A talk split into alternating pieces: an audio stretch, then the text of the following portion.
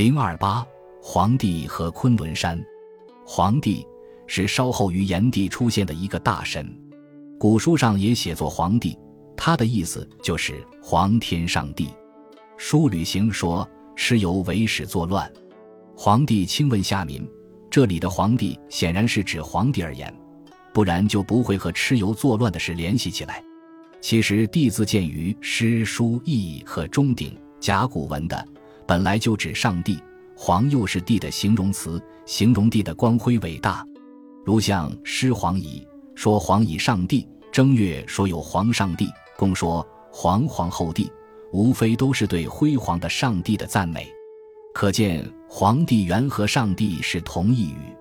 黄和黄古字通用，例如《庄子·齐物论》是黄帝之所听迎也。释文云：黄帝本又作黄帝。《吕氏春秋·贵公篇》丑不如皇帝，必元教正云：皇帝刘本作皇帝，又余力鼎禄金华山，皇帝作一鼎，即皇帝作一鼎。风俗通义音声篇，皇帝尧舜垂衣裳而天下治，即义系辞，皇帝尧舜垂衣裳而天下治，均是其正。皇帝元当如履行做皇帝。意指上帝，后来渐变为皇帝，乃指诸天地中的某一天地或下方的某一帝王，其意便由泛指而变为特称了。作为诸天地中的某一天地，皇帝的地位也是很崇高的。他以中央天地的姿态而出现，他的属神是后土，皇天后土，古语相对成文，无形中又证明皇帝原本是皇帝即上帝。皇帝这个天地是五方帝的首脑，他位居中央，周围四方各有一个天地及其属神专司其职。《淮南子·天文篇》是这样来描写神国这种美妙组织的景象的：东方木也，其地太昊，其左勾芒，直归而至春；南方火也，其地炎帝，其左朱明，直横而至夏；中央土也，其地黄帝，其左后土。直绳而至四方，西方金也，其地少昊，其左入收，直举而至秋；北方水也，其地专虚，其左玄冥，直泉而至冬。神国的这种美妙的组织，也并不是一下子就建立起来的，而是经过了一场激烈的斗争。《孙子行军篇》说：“凡此四君之力，此皇帝之所以胜四帝也。”皇帝胜四帝。大约就是春秋战国时代的一段民间传说，被借用在孙武的军事著作里了。从神话的角度看，应当就是皇帝组织成神国美景前所经历的激烈的斗争。但是其详则不可得知，直到三国为蒋记住《蒋子万机论》，才又从历史化的记叙中透露出一点古神话的大概来。皇帝之初，养性爱民，不好战伐，而四帝各以方色称号。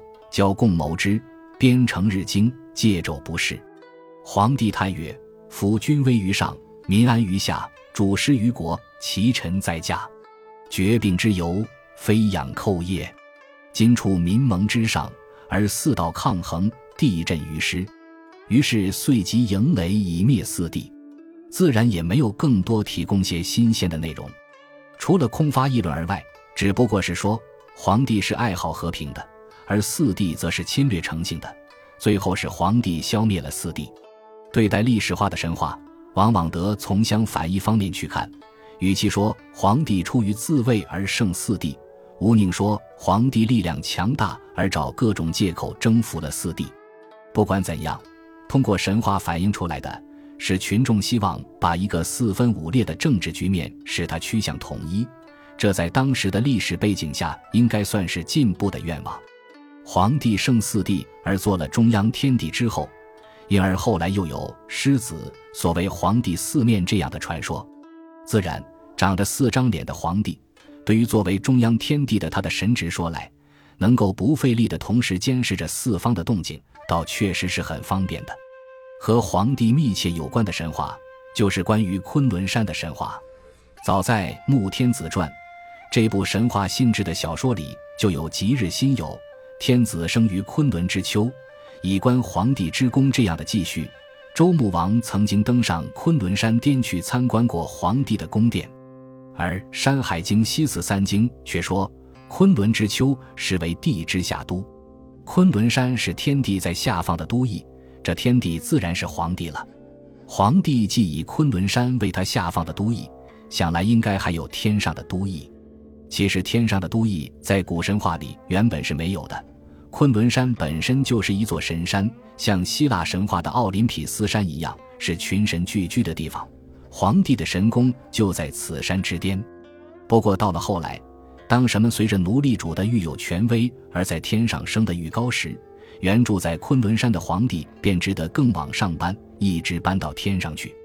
本来可能是皇帝上都的昆仑山，就一变而为下都了，并且由此还产生了这样一种奇怪的说法。说昆仑山原本是在天上，是因为禹治洪水拿稀土去填塞还不够，还把昆仑山从天上挖掘下来做了镇压洪水的工具，所以昆仑山就成为天地的下都了。这山可也真高，从昆仑到凉风再到玄圃，就可一直上达太帝之居的天庭。它是以山为梯而登天的一座著名的天梯。关于昆仑山的神话。以《山海经·海内西经》所记的最为完备。海内昆仑之墟在西北，地之下都。昆仑之墟方八百里，高万仞，上有木河，长五旬，大无围，面有九井，以玉为鉴；面有九门，门有开明受守之，百神之所在。在八玉之言，赤水之际，非人亦莫能上纲之言。昆仑南渊。深三百仞，开明首身大类虎而九首，皆人面，东向立昆仑上。开明西有凤凰鸾鸟，皆带蛇见蛇，应有赤蛇。开明北有士肉、朱树、文玉树、鱼鳍树、不死树。凤凰鸾鸟皆带伐。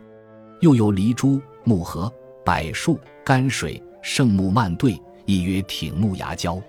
开明东有乌棚、乌底、乌阳、乌吕、乌反、乌象，加亚羽之师，皆操不死之药以拒之。亚羽者，蛇身人面，二父臣所杀也。扶长树，其上有三头人，司郎干树。